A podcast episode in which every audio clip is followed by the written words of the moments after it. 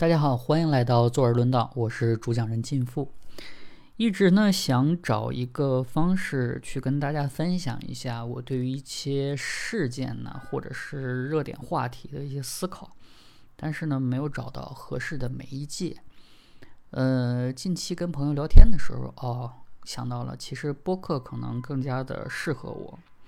所以呢，我来开这么一个节目，以漫谈式的方式去给大家分享一些可能比较关心的一些话题。那既然是漫谈式呢，它就不如我以前做的一些打底稿的这些节目可能显得精简一点，甚至呢里边会充满了一些口水话，呃，什么嗯啊，这是 A 嘿呦，甚至可能说什么然后啊。接下来呀，啊，或者是对于某些知识的反复重复，这都是避免不了的，所以请大家见谅。那么考虑到我们这个还是呃去讲一些干货的，所以我觉得结构太散了也不好，我还还是会采用这个五 W 二 H 的方式去给大家分享每天的一个主题或者是组块，这样呢能让我这个节目听起来形散而神不散啊。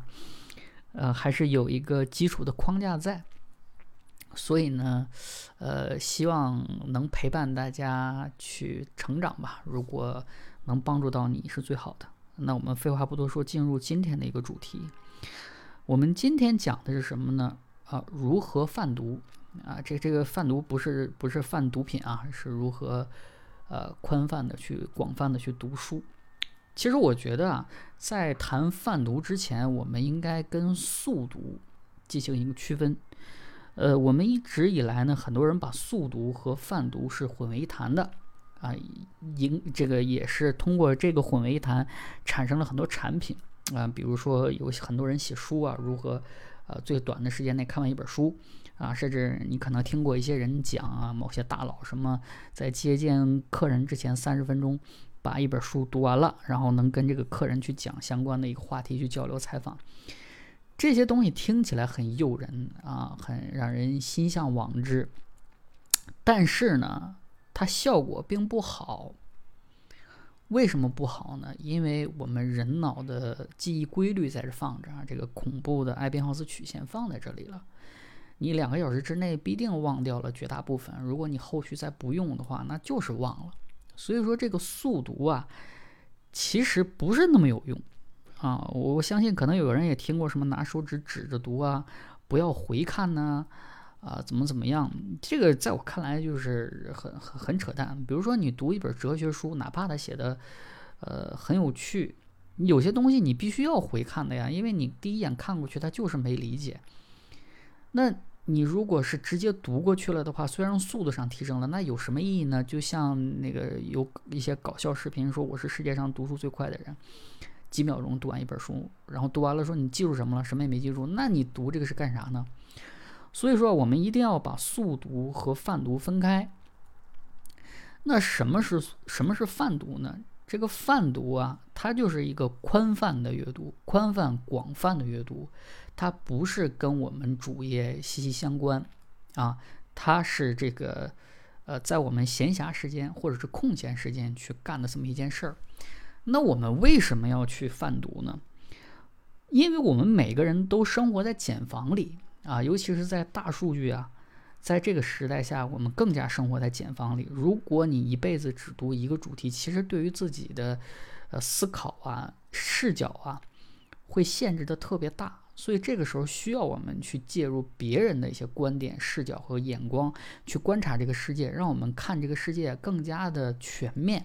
虽然我们每个人都是在盲人摸象，那你多摸一些地方，是不是能对于这个世界理解的要更加的好一些，更加的宽泛一些，是吧？所以说呢，这个是当代贩毒的一个意义。那不知道你听没听过一些老学究去说这个事儿啊？就是他们其实是不太能接受一些前沿的观点和技术的，尤其很多老学究可能都不会用电脑，啊，不会用手机，用也是扫个码就得了。为啥会这样呢？呃，就是因为他们在自己这个领域啊深入的过深了，对于其他方面啊是不做了解的。虽然你在这个地方没有被淘汰，但是其实他已经跟不上世界了。只不过是因为你劳苦功高，所以你的待遇放在这个地方，你不至于饿死。但实际上呢，从一个健全或者是一个文化人的角度来说，我认为这种人已经淘汰了。所以说我们在当代啊，除了这个精读以外，也一定要泛读。那我们如何去泛读呢？呃，我们这个时候就要善用二八定律了，也就是说，百分之二十的时间去处理百分之八十的材料。那我们百分之八十的精力干嘛呢？当然是处理你平时最重要的东西，比如说生活，比如说家庭，啊，这些跟你这个生存息息相关的东西。那你这个只需要百分之二十的时间去处理这些课外读物就可以了。而且这个呢，最好是你自己亲自来做，而不要让别人给你做。这话是什么意思呢？就是你不要听别人的那个。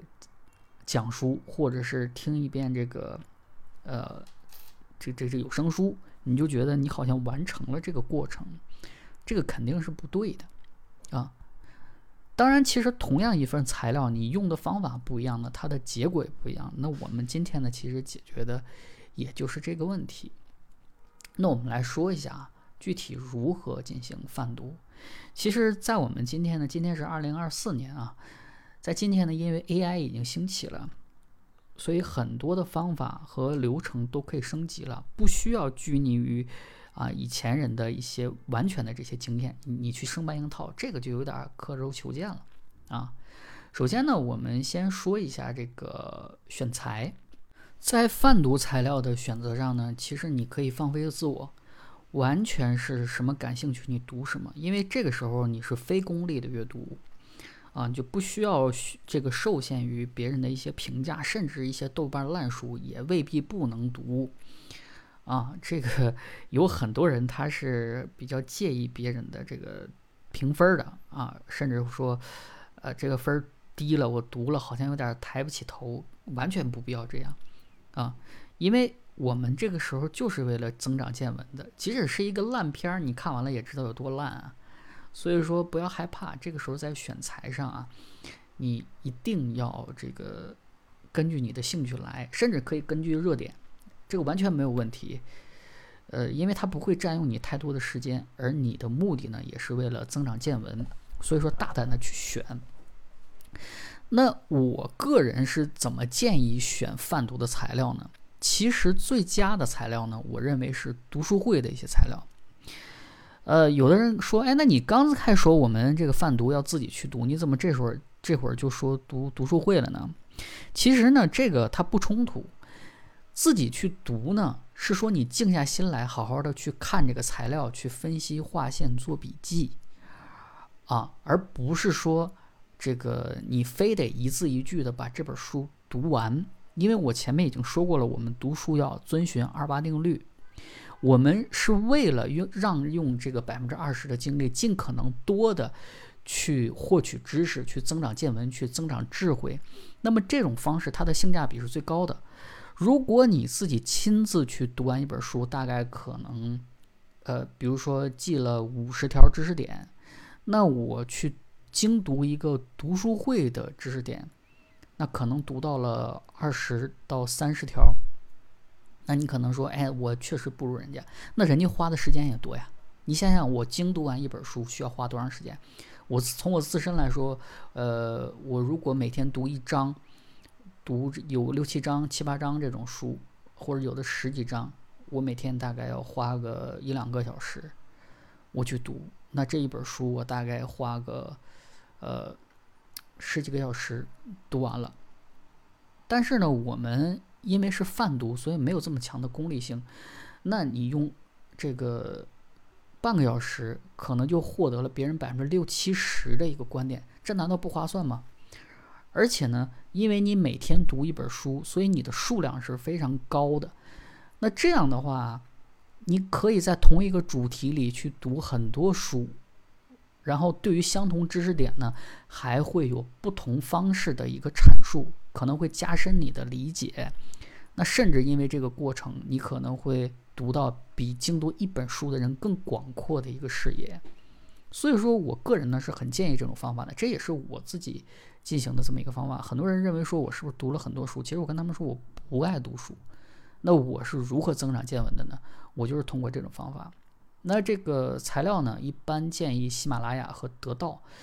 呃，喜马拉雅的这个读物呢，因为它下边都有作者，这个作者我查了一下，基本都是相关领域的大咖，所以说他们的这个嗯公稿质量是比较高的，叫喜马讲书啊，VIP 免费。还有就是得到，因为得到在知识上的要求还是比较高的，所以他们的这个读书材料也是也是这个支持的。那樊登读书会呢，我就觉得有点儿嗯虚了。啊，有点飘了。这个樊登老师本身的口才是不错，但是他们讲书的时候，嗯，我个人不是很喜欢啊。因为，呃，喜马拉雅和得到呢，它是写稿人把这本书提取出来之后，由专业的演播人员读逐字稿，所以说他没有进行再一次的转述。那这样的话，这个知识损失或者是产生的误解是最小的。那你这个樊登读书会，它是经过二次演播的。啊，这个在配音领域属于三三度创作，那你这样的话，其实会损失很多信息，甚至可能会错误的引导一些大家的思考。所以我个人不是建议樊登读书会啊。如果你想免费的呢，也可以去 B 站去看一些个人读书的节目。个人建议一本书大概花二十到三十分钟的这个时间去制作的，就是这个节目呢，它大概是二十到三十分钟之间的这种就可以了。再长什么一两个小时，这个我觉得完全不必要了。啊，这个方法也适合精读，就是当你呢把这个读书会的材料进行精读之后，你对于这本书的框架就有了，基础认知也有了，也会产生一些疑问。哎，我们老说带着疑问去看书，那疑问从哪儿来呢？哎，就从这儿来。所以说，从这一步开始，你再去精读书，这个效果啊也是非常非常好的。那除了这个之外呢，我们也 也介绍一些比较。呃，前沿的方法就是 AI 导读啊，这个是科技大佬的首选。因为呢，我们现在的这个 AI 啊，是谁都避不开的一个话题，所以我们也善用 AI 去进行泛读。那我们可以把这个图书呢发给 AI 啊，发给 AI，让 AI 生成导读，就是你让他给你提取重点。这个我看李尚龙老师特别爱干这个事儿。他去提取自己书的重点，然后看准不准？哎，我觉得他这个挺好的，因为作者本身去看提取的对不对。这个方法呢，好是好，甚至你可以跟他对话，真正的产生跟作者对话的这个过程。这个好是好，但是得花钱啊，因为一本书它的字数太多了。呃，如果是你用免费的，可能不够。所以如果你有钱，我建议你去用这个。它肯定是要比前面这个读书会要更好的，因为这是直接跟图书对话总结的，所以没有一些损失，没有个人的一些理解啊。当然呢，这一个它的限制是图书必须是文字版，比如说 EPUB 的，如果是 PDF 扫描的就不行了啊。这个是它的一个短板。那我们不得不面对一个问题，就是有很多很多的 PDF 扫描书，甚至一些比较老的书，可能八几年、九几年的书，它也很优秀，但是没有文字稿。那怎么办呢？哎，我们也介绍一些方法。先介绍第一种方法，就是通过图书的宣传材料进行了解啊。因为这个图书啊，比如说在豆瓣呢，或者是在这个电商的领域，他们会有很多的图书介绍。比如说，呃，这个简介啊、目录、前言、后记、序言会有这些东西。这个有的会做很多，有的会做很少啊。你尽量选那个多的，然后把这个文字复制下来呢，整理一下，去发给 AI。你让 AI 呢去给你进行一些这个呃整理提取啊，这样呢，因为字数还不多，所以呢。免费也能用，那有的书呢，的确它这些方面的材料也比较少，或者说有，但是没有办法复制，这个怎么办呢？这个呢，其实也有两种处理方法，一个是 OCR 啊，如果你知道这个技术，你就可以跟我刚才的这个方法呢去实现相同的流程。那如果你不知道怎么办呢？啊，还有别的方法，就是我们用传统的简式阅读方法。什么是简式阅读呢？简式阅读啊，是这个如何阅读一本书这里边的作者介绍的一个方法啊。你可以简单的把它理解为略读。那我在这里呢，就给大家简单介绍一下简式阅读应该怎么做啊。首先呢，我们要看主副书名、前言、目录、索引、腰封、简介，还有和书名相关的章节。最后呢，还有最关键的就是最后两三页。为什么我们要看书名和前言呢？因为我们先确定这个主题是什么。有的时候你光看呃书名你看不出来，你看副标题能看出来。但是呢，结合前言，可能看一下作者为什么写这本书，呃，能给你的启发更大，就是你能确定一下这本书讲的是什么。其次呢，我们为什么要看目录？因为呢，目录是一本书的框架。你看这个目录之后啊，就知道这本书它跟你的需求有没有关啊？因为你有的时候是随手看，有的时候确实是可能你想了解一些概念、一些方法，那你看一下目录，你就知道它这本书跟你的需求关系大不大。那为什么要看腰封呢？因为出版社它要卖书啊，它总要去找这个重点。那往往呢，这些编辑他就会把这些卖点最精彩的这些地方提取出来。然后印在上面，去帮你迅速了解书籍，甚至可能那那一句话就是这本书的精华。当然，现在我看有的腰封纯属瞎写啊，就是那个找一些卖点，就给给这个作者起外号，呃，就是就就江湖人称谁谁谁写的什么书啊，达到什么效果，这个就腰封就没有什么价值了啊。所以这个具体还是具体分析啊。那我们要为什么要看这个？跟书名相关的章节呢？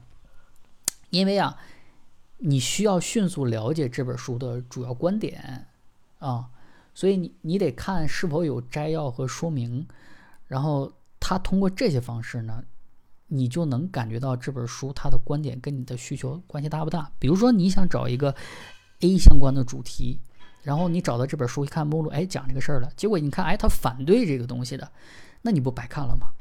所以说，我们要去找相关的章节啊，掌握一下这本书的主要观点。那这样的话，你就知道这本书这个适不适合你。那我们为什么要看最后的两三页呢？因为一般作者写书啊，到最后他会给你做一个大总结，他会把所有的重点，或者是他认为这本书最重要的东西呢列出来，然后呢进行总结，并且升华。这个升华也挺重要的，他能。让你用一个更高维度的视角去看这本书。那当你在呃反过来看的时候，如果你有精读需求，你在看的时候呢，就会有很好的一个这个视角和高度了啊。所以说这个呢，就是简单的给大家介绍了一下简式阅读啊。简简式阅读其实从如何阅读一本书的这个角度来说，为什么要干这个呢？它是。为了判断图书的价值，也就是说这本书我有没有必要读啊？这个呢，在我们今天啊，可以用在泛读里啊，因为你把这个流程走一遍之后，其实你也有有很多的想法，你也可能看到你一些感兴趣的东西，勾勾画画的，然后整理一下笔记，这样的话也能起到一个呃泛读的作用。所以说呢，这个就是我给大家介绍的一些流程。